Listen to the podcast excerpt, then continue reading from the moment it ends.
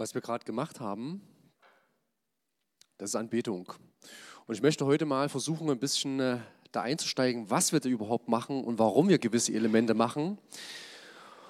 Und ähm, möchte eigentlich mal den Stellenwert herausstellen, dass es ultra gut und wichtig ist, sich mit dem Thema Anbetung oder die Tätigkeit, Gott anzubeten, zu befassen. Wisst ihr, was ich liebe? Ich liebe zu predigten. Und der andere lieb, liebt es wahrscheinlich, anderen Menschen zu helfen. Im Himmel wird es meine Funktion wahrscheinlich nicht mehr geben. Ich werde nicht mehr gefragt, Dave, könntest du den Sonntag mal irgendwie predigen?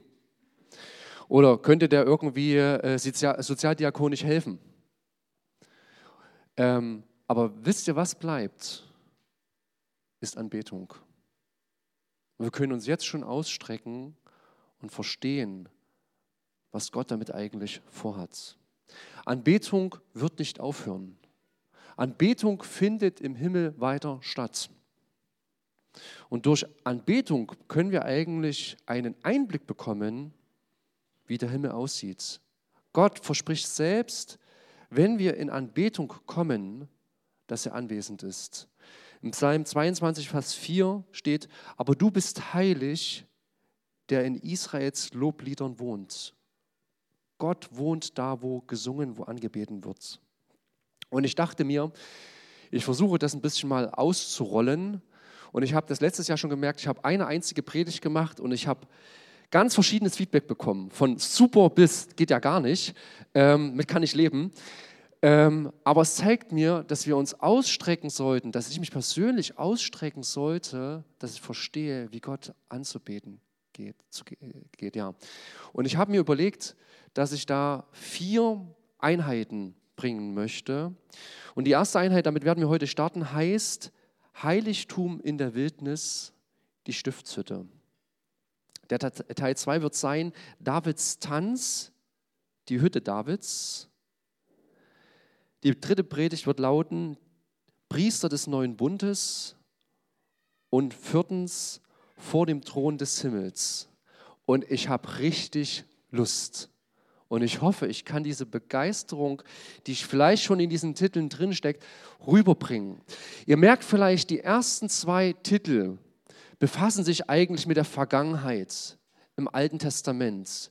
Das bedeutet, heute und nächstes Mal werden wir uns einige Sachen aus dem Alten Testament anschauen, aber dort nicht stehen bleiben, sondern entweder versuchen, es zu verknüpfen mit dem Neuen Testament, das werde ich heute hauptsächlich machen, oder aber auch, was heißt denn das für uns heute? Weil dort werden Grundelemente gelegt, sie werden dann auch noch ein bisschen verändert, manche Dinge, aber dort wird sozusagen die Grundlage gelegt, wie Gott sich Anbetung vorstellt. Die heutige Predigt wird sehr theologisch, kognitiv euch herausfordern.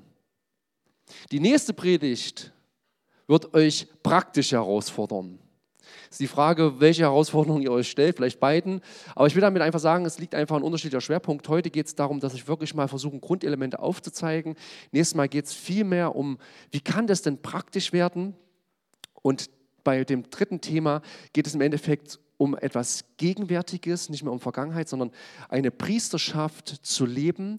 Wie sieht das aus? Und hat ultra was mit unserer Berufung und mit unserer Identität zu tun. Und die vierte Predigt, ist der Höhepunkt, ist Ausblick, ist Zukunft. Wie sieht es denn vom himmlischen Thron aus? Was können wir denn da rausziehen? Was können wir, können wir denn da mitnehmen? Heute Heiligtum in der Wildnis, die Stiftshütte. Überleg dir mal oder stell dir mal die Frage, an welchen Orten kannst du Gott gut begegnen?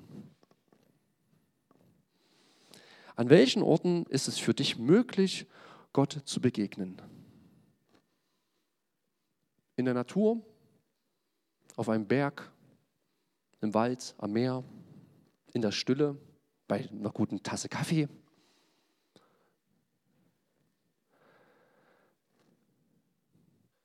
Ich glaube, die wenigsten von uns würden darauf kommen, na, in der Stiftshütte.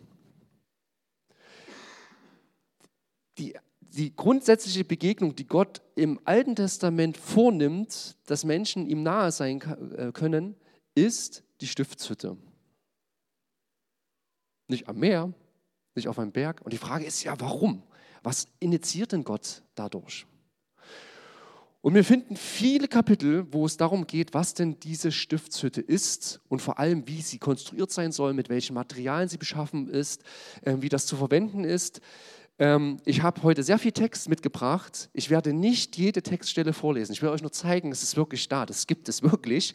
Ähm, es sind mehr als 16 Kapitel, wo im Grunde genommen das beschrieben wird. Und ich werde immer noch versuchen, etwas herauszunehmen, ähm, damit wir überhaupt heute fertig werden. Und mir geht es, also man könnte noch so tief reingehen, man könnte sich manche Elemente hernehmen, warum sind es gerade diese Elemente, die ver äh, verwendet worden sind, welche Bedeutung hat das? Mir geht es eher darum, heute mal zu schauen, ähm, was können wir denn lernen für uns heute, wie wir Gott anbeten können. Das ist der erste Grund, warum es wichtig ist, sich mit dem Thema Stiftshütte, obwohl es ja in der Vergangenheit liegt, sich zu, äh, zu befassen. Und der zweite Grund, der ähnlich ist wie der erste, also der erste Grund war, was kann ich dadurch lernen, Gott anzubeten? Und der zweite Grund ist, dass es eine ähm, eine Textstelle gibt im Neuen Testament, die sagt, dass Dinge, die im Alten Testament passiert sind, ein Vorschatten oder eine Vorschattung sind von Dingen, die dann wirklich in Erscheinung kommen. Also da passiert etwas und die haben etwas schon, also das das Alte hat etwas mit dem Zukünftigen im Neuen Testament zu tun. Und deswegen ist es mir heute wichtig, dass die Dinge, die wir im Alten Testament sehen, eine Verknüpfung erfahren mit Dingen aus dem Neuen Testament. Weil man könnte fast sagen, das, was im Alten Testament geschieht, soll schon abbilden oder eine Ähnlichkeit haben mit dem, was im Neuen Testament dann wirklich passiert. Ich habe euch ein Bild der Stiftshütte mitgebracht. So ungefähr könnte das aussehen, das ist jetzt eine Draufsicht. Und was ihr feststellt, also wir haben da verschiedene Elemente. Wir haben also eine Umrandung, einen sogenannten Vorhof der Stiftshütte. Äh, dort befinden sich einige Elemente, wie beispielsweise äh, der Brandopferaltar und das bronzene Becken. Und dann ist dann nochmal sozusagen ein Extrazelt, das wird manchmal übersetzt mit Zelt der Offenbarung oder Zelt der Begegnung. Und dieses Zelt ist nochmal getrennt in einen Vorraum, der ist ein bisschen größer, und dann einen Hinterraum. Und man nennt den Vorraum das Heilige oder das Heiligste oder Heiligtum steht dort und dann der zweite Raum dahinter das Allerheiligste, getrennt durch einen Vorhang, nicht so ein dünner, wo du so durch, keine Gardine, ja, richtiger Teppich, äh, hat noch eine, eine entscheidende Bedeutung. Und in diesem Vorraum im Heiligtum befinden sich manche Elemente und im Allerheiligsten befindet sich die Bundeslade.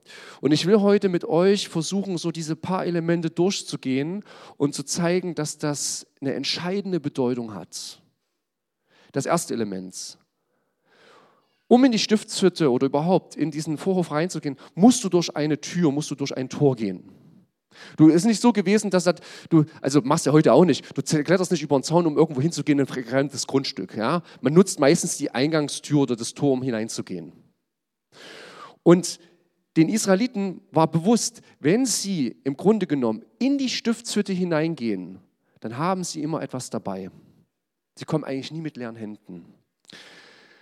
Und was sollen sie grundsätzlich dabei haben? Im Psalm 104 steht, es steht auf der nächsten Folie. Geht durch die Tempeltore mit Dank, in seine Vorhöfe mit Lobgesang. Dankt ihm und preist seinen Namen. Ich versuche es mal ins Neudeutsch zu übersetzen. Tritt ein mit dem Passwort Danke. Fühl dich zu Hause, spreche Lobpreis, danke ihm, bete ihn an. Es gibt eine Haltung, die die Israeliten angenommen haben, wenn sie dort hineingezogen sind in die Stiftshütte, dann haben sie auf ihrem Herzen Danke. Das Grundmotiv ist Dankbarkeit. Vielleicht kennst du das aus Filmen oder aus Büchern. Es gibt ja manchmal, wenn man so vor so, einer, so einem Tor oder Tür steht und die ist verriegelt, klopft mal an, keine Ahnung, und dann geht so der Riegel auf, Passwort bitte. Ja, oder bei magischen Dingen dann Simsalabim oder so. Ähm, hier heißt es, dass ich hineingehe mit Dankbarkeit. Und das können meine Hände oder damals die Hände der Israeliten ausdrücken. Im 5. Mose 16, Vers 16 und 17, nur ausschnittsweise zitiert, man soll aber nicht mit leeren Händen vor dem Herrn, vor dem Herrn erscheinen. Ja, man bringt entweder den Zehnten oder eine Spende oder ein Opfer ähm, oder ein Tier, das äh, stellvertretend für einen sühnen sollte. Also man hatte immer etwas mit. Und man ist nicht über den Zaun geklettert. Warum betone ich das so?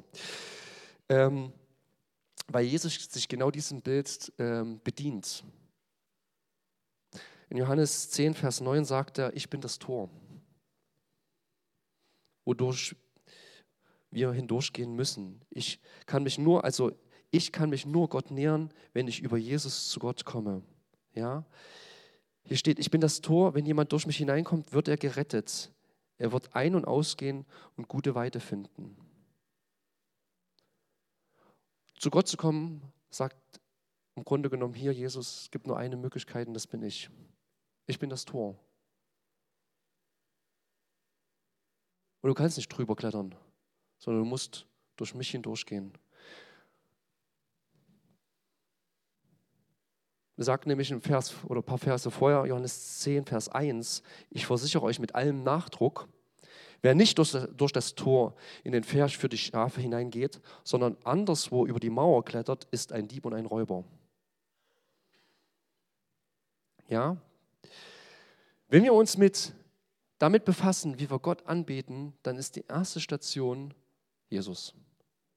Jesus ist das Tor, der Zugang, um Gott anzubeten. Und dann gehst du in die Stiftshütte hinein oder in diesen Vorhof. Und das Erste, was dir begegnen wird, ist, wenn du drin bist, der sogenannte Brandopferaltar. Der stellt sich dir direkt, Dankeschön, in den Weg. Und er ist dazu da, um Opfer zu bringen. In 2. Mose 29, Vers 42 heißt es, ihr sollt das als regelmäßiges Brandopfer vor Jahwe darbringen. Und zwar vor dem Eingang zum Offenbarungszelt, in dem ich euch begegnen werde, um mit dir zu reden. Diese Opfergaben, die man dort gebracht hat, auf diesem Brandopferaltar, waren ausschließlich für Gott bestimmt. Ja, wird detailliert, das habe ich euch jetzt nicht mitgebracht, detailliert beschrieben, was man von welchem Tier wie nehmen sollte, was dort im Endeffekt verbrannt werden soll. Und dann hat man auch das Blut des Tieres genommen und hat das an diesen Brandopferaltar gesprengt. Du hast es gerochen, dass Tiere verbrannt worden sind und du musst dir bewusst gewesen sein, dass jetzt, wenn du als Israelit dorthin gegangen bist, dass ein Tier für dich das Leben gibt. Leben wird ausgelöscht, damit anderes Leben leben darf. Hört sich für uns heute in unserer heutigen Kultur und unserer Gesellschaft sehr martialisch an. Aber es zeigt etwas, dass Gott ähm, damit ein echtes Problem hat, wenn im Endeffekt in unserem Leben Dinge schieflaufen und eigentlich zum Tod führen. Und das war den, also wir, wir können sagen, ja, Jesus hat uns vergeben und so weiter. Für die Israeliten war das vielleicht noch viel mehr ein Problem, weil wenn sie Schuld gehabt haben, dann musste auch Leben dafür geopfert werden. Und im Neuen Testament finden wir genau diesen Gedanken auch. Johannes der Täufer proklamiert das über Jesus. Er sagt dort, am nächsten Tag sah Johannes Jesus auf sich zukommen und sagte, seht, das ist das Opferlamm Gottes, das die Sünde der Welt auf sich nimmt. Das steht im Neuen Testament. Da kommt ein Mensch, und Johannes sagt über ihn, das ist das Lamm Gottes, was die Sünde dieser Welt wegnimmt. Ein Mensch, der stellvertretend für uns sich hingibt. Es ist nicht ein Tier, es ist ein Mensch. Es ist ein Mensch. Und es ist der Mensch, der bezeugt und sagt, ich bin der Sohn Gottes. Und ich gebe mich hin. Anbetung führt uns dazu, dass wir sehen, dass dieser Jesus sich für uns hingibt. Siehe, ich bin das Lamm Gottes. Wenn du weitergehst in diesem Vorhof, dann wird dir ein Waschbecken begegnen, aus Bronze eventuell. Und dort steht, ich habe euch mal noch die Textstelle mitgebracht, also ein Becken zum Waschen. Und darin sollten eben die Priester im Grunde genommen ihre Hände und Füße waschen, bevor sie dann wirklich in dieses Zelt der Begegnung hineingehen. Also um es anders auszudrücken, die Priester taten keinen einzigen Dienst dort, ohne sich vorher die Hände und Füße gewaschen zu haben in diesem Becken. Sie haben sich gereinigt, weil sie wissen, dass sie dann heilige Gefäße in der Stiftshütte benutzen werden. Und es war ihnen wichtig, wenn sie diese Dinge berühren, dass sie sagen, sauber, rein bleiben. Und wenn man sich das anschaut, wie das beschrieben ist, dieses Becken, dann, also anders. Ähm, wir hatten sich heute schon den Spiegel betrachtet. Ja. Zur damaligen Zeit gab es noch nicht diese Spiegel, die wir hatten. Man hat, das habe ich mir sagen lassen, habe ich gelesen, ähm, man hat Bronze genommen und hat versucht zu sagen, sich irgendwie darin zu spiegeln, hat es irgendwie wahrscheinlich glatt gehämmert und äh, auf alle Fälle in diesem Becken, so wie das auch beschrieben ist, wo auch das Material her ist, ähm, konnten sich die Priester darin sehen. Sehen hat was damit zu tun, dass ich auch sehen kann, was gereinigt werden muss. Ich hatte eine lustige Begegnung äh, letztens vor, äh, also war ich völlig verwirrt. Äh, ich saß am Lehrerzimmertisch ähm, und da sagte eine Kollegin, Dave, guck mal, was habe ich denn da zwischen den Zähnen? ich zwischen den Zähnen? Sag, was willst du von mir? Ähm, das machen wir manchmal ja, wenn wir vom Spiegel stehen. Das ist ja manchmal ultra peinlich, gell, wenn du vom Spiegel stehst und merkst, ich habe die ganze Zeit was zwischen den Zähnen. Und keiner hat es mir gesagt. Ein Spiegel, ein Waschbecken zeigt dir an, wo es Dinge gibt, die gereinigt werden müssen. Wir leben in einer ultra modernen Welt und trotzdem muss man sich bewusst sein, leben wir in einer zerbrochenen und gefallenen Welt. Wir werden uns tagtäglich äußerlich und innerlich verschmutzen, verunreinigen. Und wir brauchen einen Spiegel, um zu sehen, wo wir sozusagen dreckig geworden sind. Dass Jesus uns errettet oder Jesus bleibt bei einer Rettung nicht stehen, sondern er reinigt, er heilt uns. Anbetung ist ein Prozess und er führt dazu, dass wir sehen, wer wir sind und in diesem Prozess geheilt werden. Und deswegen ist Anbetung nicht immer irgendwann nur was Tolles, wo ich ein tolles Gefühl habe, was Schönes, sondern Anbetung kann auch schmerzhaft sein, weil ich mit Gott nahe komme und Gott mir zeigt, wer er ist und wie ich bin. Aber das ist wertvoll und wichtig, weil genau so kann Heilung und Reinigung passieren. Und genau das hat Jesus auch getan. Jesus hat seinen Jüngern die Füße gewaschen. Und in Johannes 13 wird es beschrieben, ja, es war bei einem Abendessen ähm, und dort steht, er stand vom Tisch auf, Jesus, zog die Oberkleider aus und band sich ein Leintuch um. Dann goss er Wasser in eine Schüssel und begann, den Jüngern die Füße zu waschen und mit dem Tuch abzutrocknen, das er sich umgebunden hatte. Als er, Simon Petrus, als er zu Simon Petrus kam, sagte dieser, Herr, du wäschst mir die Füße? Jesus erwiderte ihm, was ich tue, verstehst du jetzt nicht. Du wirst es aber später begreifen. Und dann nie und nimmer wäschst du mir die Füße, widersetzte sich Petrus. Wie wäre das für dich? Du bist mit Jesus in einem Raum und er fängt an, die Füße zu waschen. das ist nicht unsere Kultur, das muss man vielleicht noch berücksichtigen. Aber eigentlich wäscht der Diener die Füße der Menschen. Und hier setzt sich der Meister auf die Stufe des Dieners. Ich, also diese Scham, die Petrus empfindet, also ich kann die total nachvollziehen und denke, nee, nee, nee, irgendwas, äh, irgendwas läuft jetzt hier verkehrt, irgendwas läuft schief, das kann da gar nicht sein. Aber es muss sein. Es muss sein, weil ich ein zerbrochener Mensch bin. Ich muss gereinigt werden. Und genauso diese Jünger müssen gereinigt werden, bevor sie ihren Dienst antreten. Ja? Das heißt weiter, äh, doch Jesus antwortete, wenn ich sie dir nicht wasche, gehörst du nicht zu mir. Und dann auch wieder so Petrus-Haltung. Dann her, wasch mir nicht nur die Füße, sondern auch die Hände und den Kopf. Und wenn, dann, wenn das so ist, dann alles.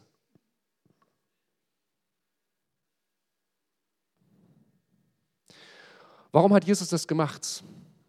Das steht im Vers davor, ich habe mit Vers 2 begonnen. Dort steht, Jesus wusste, dass die Zeit für ihn gekommen war, diese Welt zu verlassen und zum Vater zu gehen. Geh mal eins weiter, bitte. Dankeschön. Äh, Jesus wusste, dass die Zeit für ihn gekommen war, diese Welt zu verlassen und zum Vater zu gehen. Nun bewies er den Seinen in dieser Welt das ganze Ausmaß seiner Liebe. Dass Heiligung, Reinigung wehtut, ist notwendig, aber es zeigt im Grunde genommen, dass Jesus uns lieb hat. Dass, ich, dass Jesus mir sagt, hey, dein Leben läuft gerade nicht rund, ist nicht deshalb, weil er dich runterdrücken will und will sagen, wie schlecht du als Mensch bist, sondern um dich emporzuheben und eigentlich dich zu verändern in dem Bild, wie er dich haben möchte. Und deswegen fängt er an, als Bild hier seinen, seinen Jüngern die Füße zu waschen. Und dann sind sie bereit, direkt in das Zelt der Begegnung zu gehen. Die Israeliten. Die Priester dürfen das in dem Fall nur. Ich habe nochmal das Bild, bitte. Genau, also wir waren jetzt in dem Vorhof. Und jetzt, nachdem man im Becken sich gewaschen hat als Priester, durfte man in das Heiligtum hineingehen. Und dort finden wir vor dem Vorhang drei Elemente, den Schaubrottisch, den goldenen Leuchter und den Räucheraltar. Schaubrottisch. Kann jemand mit dem Begriff was anfangen? Schaubrote. Äh, genau, mach mal die Textstelle, die ist jetzt ziemlich lang, die lese ich jetzt nicht alles vor, aber hier wird beschrieben, wie dieser Tisch, äh, aus welchem Material der sein soll, aus Akazienholz und aus Gold. Und äh, es gibt da eben diese Schaubrote drauf und im Fall lagen sie auf diesem Tisch. Und dann gibt es noch eine genaue Anweisung, bitte nächste Folie, ähm, wie die gemacht werden soll, aus wie die hergestellt werden soll, diese zwölf Brote. Schaubrottisch. Der hebräische Begriff dafür ist Lechem Hapanim. Lechem, den Begriff kennt ihr alle, denke ich. Ja, danke. Gell? Bethlehem, Lechem. Bethlehem, Bayit, Bet, Bethlehem heißt Haus des Brotes. Und Lechem heißt also Brot, habt ihr jetzt mitbekommen. Und Hapanim heißt im Endeffekt das Angesicht. Luther hat das irgendwann übersetzt mit Schaubrot. Ähm, es wurde auch ins Englische so übersetzt. Äh, die Übersetzung heißt im Grunde genommen, dass ich, äh, das äh, also heißt übersetzt Brot des Angesichts. Deswegen wird es manchmal auch übersetzt als das sogenannte Präsenzbrot. Und dieses Präsenzbrot steht für die zwölf Stämme Israels. Brot, Zeit, Zeit nehmen zu essen. Es geht im Grunde genommen, ich an diesem Tisch darum, sich Zeit zu nehmen, weil Gott sich Zeit nehmen möchte, weil Gott Zweisamkeit haben möchte. Es geht ihm um Intimität. Die Geschichte dieses Tisches und der Wunsch im Endeffekt, den Gott hat, ist Gemeinschaft mit uns. Und im Grunde genommen erstmal völlig zweckfrei. Nicht in dem Sinn, dass ich etwas tue und dann bekomme ich etwas dafür, sondern es einfach zu genießen. Und die Gefahr ist beim Lobpreis und bei Anbetung genau da vorher stehen zu bleiben und abzubrechen. Wir besingen und jubeln dafür, was Jesus für uns getan hat, lassen uns durch sein Wort verändern, Aber das, was hier eigentlich beschrieben wird, ist eigentlich eine große Kunst, stehen zu bleiben, innezuhalten, vor Gottes Thron zu kommen und einfach nur zu sein. Einfach nur zu sein und Gemeinschaft zu haben.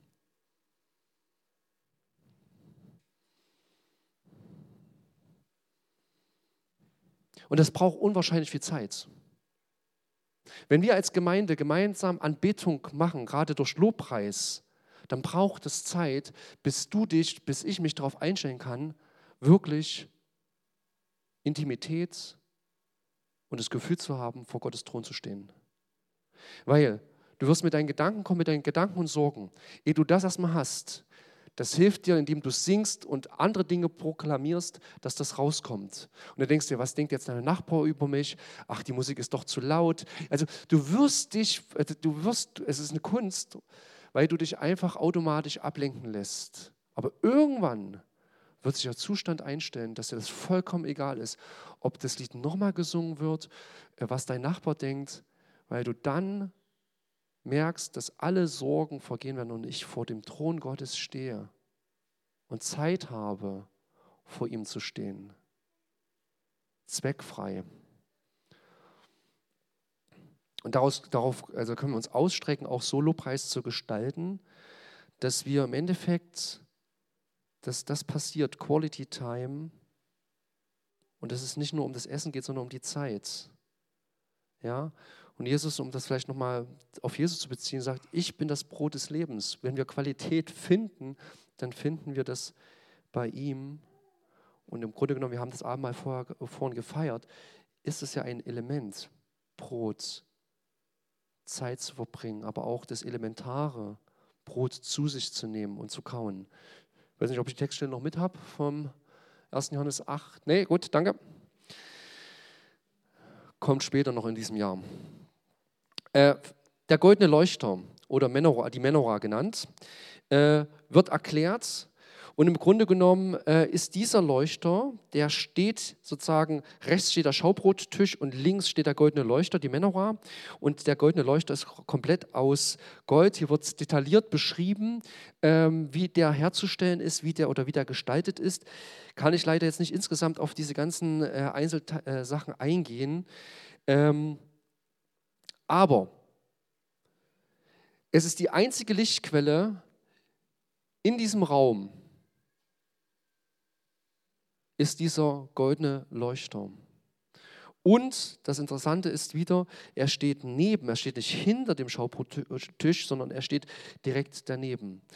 Und wer sich ein bisschen neutestamentlich auskennt, weiß, Jesus sagt, ich bin das Licht dieser Welt. Ich habe aber noch einen anderen zweiten Gedanken mit. Also, das wird, machen viele Ausleger so, dass sie es beziehen auf Jesus, beziehen jedes Element auf Jesus. Das ist natürlich, habt ihr jetzt wahrscheinlich schon mitbekommen, dass das so passiert. Nichts Neues. Aber hier passiert, oder kann man noch was anderes machen? Ähm, weil bei diesem Leuchter mit ganz viel Symbolik gearbeitet wird, lässt sich dieser Leuchter auch auf den Heiligen Geist beziehen. Hier wird mit Öl gearbeitet. Öl steht in der Bibel meistens für den Heiligen Geist. Ähm, der Leuchter wird auch nahegesetzt oder Bezug nehmen zum Heiligen Geist. In Sacharja, im alttestamentlichen Propheten, heißt es: Was siehst du? Einen Leuchter. Müsste man die nächste Folie machen? Ja, den meinte ich vorher, genau. Ähm, was siehst du? Einen Leuchter, erwiderte ich. Er ist ganz aus Gold. Über ihm ist sein Ölbehälter, von dem aus sieben Röhren zu den Öllampen führen, die oben an dem Leuchter sind und so weiter. Und dann heißt es, so lautet das Wort des Jahwes an Zerubabel, nicht durch Heeresmacht und menschliche Gewalt wird es geschehen, sondern durch meinen Geist. Hier wird eine ganz enge Verknüpfung gebracht zwischen dem Leuchter und dem Heiligen Geist. Und wer mir nicht glauben mag, es gibt ganz viel Zahlensymbolik an diesem äh, Leuchter. Da gibt, gibt es neun Teile, drei Knospen, drei Blumen, drei Früchte. Im Neuen Testament zufälligerweise steht etwas von den neun Früchten des Heiligen Geistes nach Galater 5, Vers 22. Dann gibt es noch die zufälligerweise die ähm, neun Charismen nach 1. Korinther 12, Vers 7 bis 10. Also, ich will damit nur ausdrücken, ähm, dieser Leuchter hat auch etwas mit dem Heiligen Geist zu tun und dass er aus Gold, nur aus Gold ist, steht im Grunde genommen für die vollständige äh, Vollkommenheit. Im Vorhof wurde kein Gold verwendet, im Vorhof wurde Holz und Bronze verwendet, in der Stiftshütte direkt drin Holz und Gold und hier dieser Leuchter nur noch aus reinem Gold. Und dann werden von sieben Leuchten gesprochen. Wir finden in Offenbarung etwas von diesen sieben Geistern des Geistes Gottes. Da gibt es ultra viele Theorien. Ich will da gar nicht drauf eingehen, aber ich will nur sagen, es gibt also eine enge Verknüpfung. Ich habe auch den Vers, glaube ich, noch mit. Ähm, diesen Leuchter mit dem Heiligen Geist ähm, in Verbindung zu setzen. Warum? Der Heilige Geist befähigt uns, als Christ zu leben und durch diese Welt zu gehen. Er rüstet uns zu, er versorgt uns, er steht zu uns. Wenn du Anbetung betreibst, wenn du es zulässt, dass du anbetest, dann beginnt der Heilige Geist bei dir zu wirken und befähigt im Grunde genommen in seinem Charakter und in seiner Kraft zu leben. Dieser Geist verändert uns. Schaubrotisch, Begegnung, Zeit, Intimität. Hier Zurüstung, Ausrüstung, Gaben, um in dieser Welt zu leben und wirken zu können. Begegnung und Veränderung.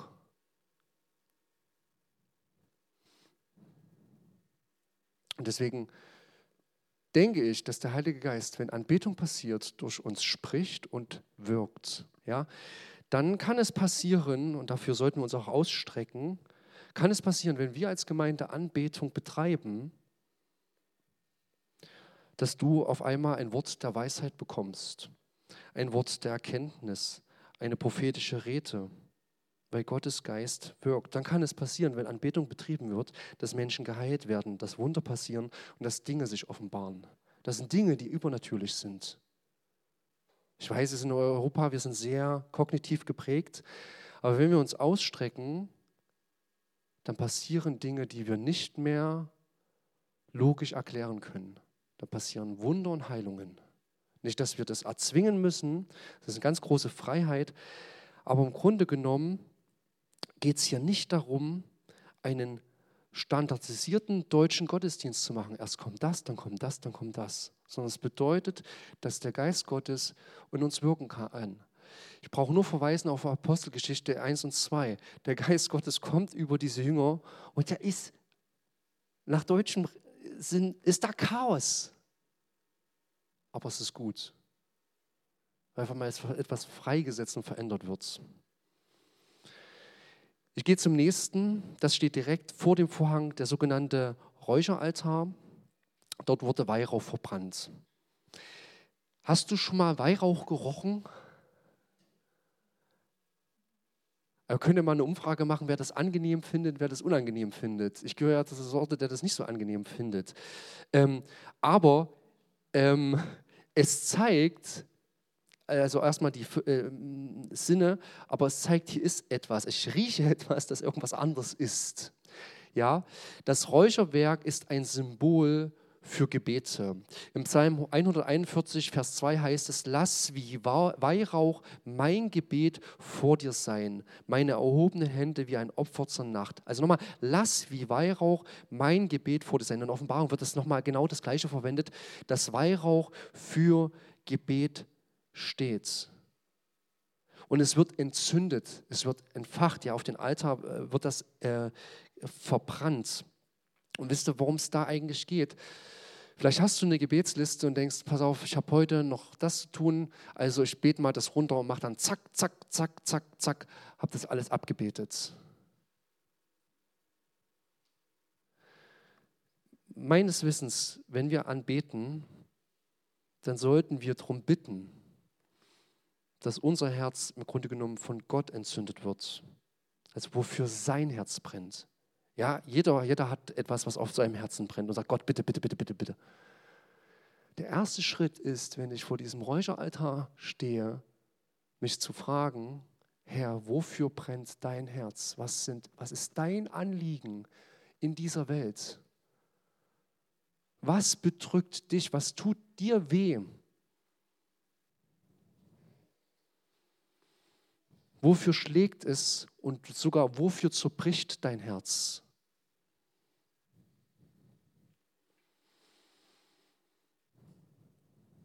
Ein zweiter Aspekt bei diesem Räucheraltar ist, dass der Priester, der hohe Priester, einmal im Jahr diesen Rauch genommen hat und ist damit in das Allerheiligste, also hinter den Vorhang, oder eher, ich sag mal, vielleicht hat er nur die Hand genommen und hat erstmal nur so reingewedelt, ähm, weil im Grunde genommen wenn der Priester in dieses Allerheiligste gehen sollte, dann soll dieser Raum voller Rauch sein. Ja, steht 3. Mose 16, Vers 13.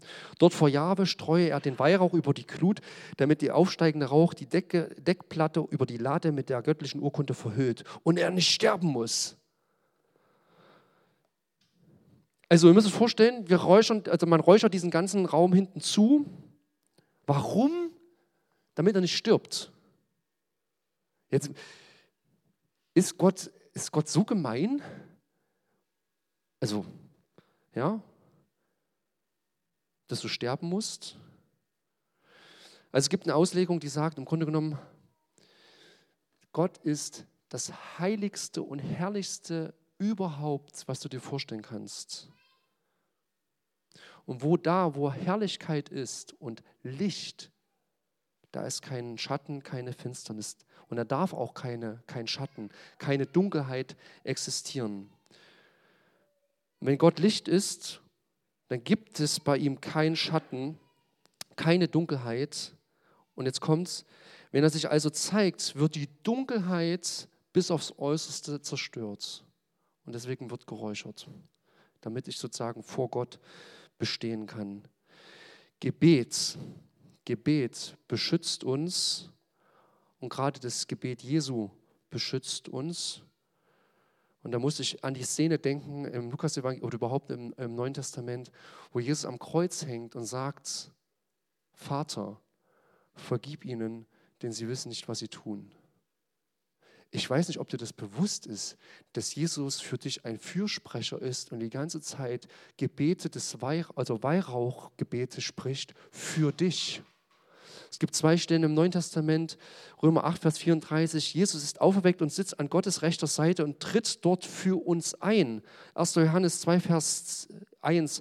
Wir haben Jesus Christus, der beim Vater für uns spricht. Jesus spricht für dich beim Vater. Tritt für dich ein. Wahrscheinlich solche Sachen wie Vater, vergib ihm oder ihr denn sie weiß nicht, was sie tut. Wie oft wird wahrscheinlich Jesus dieses Gebet über mich aussprechen? Und dann gibt es das letzte Element hinter diesem Vorhang, ist die Bundeslade. Das ist ein äh, rechteckiger Kasten aus Akazienholz bestehend und mit Gold über, äh, beschichtet. Er ist äh, kunstvoll verziert und auf ihm thronen. Nee, müssen wir weitergehen, Entschuldigung. Bin schon wieder beim nächsten Element. Genau, Dankeschön. Diese Bundeslade, also ist äh, überzogen, ist noch so eine Deckelplatte obendrauf und darauf stehen so Cherubimen, Cherubimen, Cheruben ähm, mit Flügeln, Flügelgestellt, Engel eventuell stehen sich so gegenüber und dort steht, genau dort in ihrer Mitte werde ich zu dir sprechen. Weil einmal im Jahr ist der hohe Priester hineingegangen und hat Sühne getan für sich und für das gesamte Volk.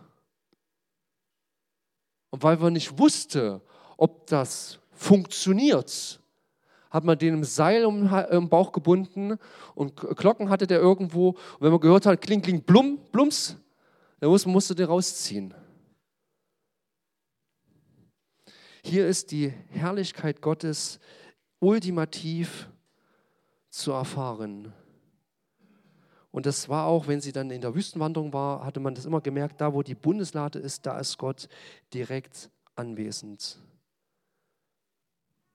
Die Bundeslade repräsentiert die Herrlichkeit Gottes auf Erden, den Thron Gottes unter seinem Volk. Und überall, wo die Lade hinkam, war auch die Herrlichkeit Gottes. Und dann passiert es im neuen, also, und das war einmal im Jahr, ist der Priester dort hinein, ist hinter diesen Vorhang getreten. Und dann passiert es im Neuen Testament, als Jesus stirbt. Wenn ihr die Geschichte noch nicht kennen würdet, gell, das ist so richtig spannend. Zerreißt der Vorhang im Tempel. Das ist nicht nur, das ist nicht nur so eine kleine süße Gardine, wo die Katze mal ein bisschen runtergerast äh, äh ist. Das ist ein fetter Vorhang. Und der zerreißt und macht klar, dass jetzt der Zugang zum Allerheiligsten offen steht und frei ist. Das habe ich mir nicht ausgedacht, das sagt die Bibel, interpretiert sich selbst. In Hebräer 6, Vers 19 und 20 steht, was da eigentlich passiert ist, oder? Ne? Diese haben wir als einen sicheren und festen Anker unserer Seele, der hinreicht in das Innere hinter dem Vorhang. Da hinein ist Jesus als Vorläufer für uns gegangen. Er, der hohe Priester geworden ist in Ewigkeit. Der ist da hineingegangen. Als hoher Priester. Und hat den Zugang zu Gott freigemacht.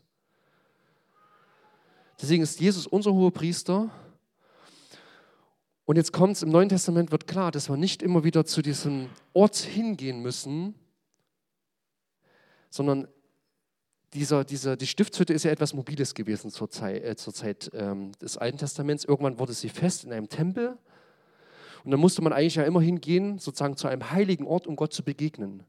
Im Neuen Testament wird durch dieses Bild, dass der Vorhang zerrissen ist, wird freigesetzt, nämlich, dass ich nicht mehr an den Ort gehen muss, wo ich Gott erfahren kann, sondern dass Gott in mein Leben tritt und in meinen Tempel einzieht.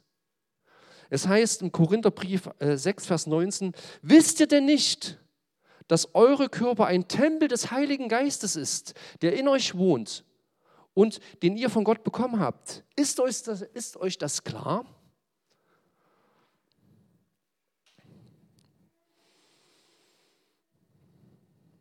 Du bist der Tempel. Gott zieht in dein Leben ein. Gott kommt dir nahe. Du musst nicht mehr zu einem Ort hingehen. Gott kommt selbst zu dir in dein Leben. Was haben wir heute gesehen? Ich weiß, es war ja heute ein bisschen viel. Aber mir war es wichtig, dass ihr verstehen sollt, dass Gott einen Plan hat, wie wir anbeten sollen. Und die Stiftshütte symbolisiert verschiedene Ebenen, verschiedene Elemente der Anbetung. Ja, das Tor. Jesus ist das Tor zur Anbetung. Über ihn geht es nur. Er sagt selbst, er ist der Weg. Anbetung beginnt bei Jesus. Es gibt keinen anderen Zugang zu Gott, dem Vater, wenn nicht über Jesus. Der Brandopferaltar symbolisiert dass Jesus das Lamm Gottes ist, der sich für mich hingegeben hat, für meine Schuld, für meine Sünden. Das bronzene Becken zeigt, dass Jesus nicht nur bei einem Opfer stehen bleibt, sondern mein Leben reinigen und heiligen möchte. Der Schaubrottisch zeigt, dass Gott Zeit mit mir haben möchte. Er möchte Intimität weil Jesus das Brot des Lebens ist.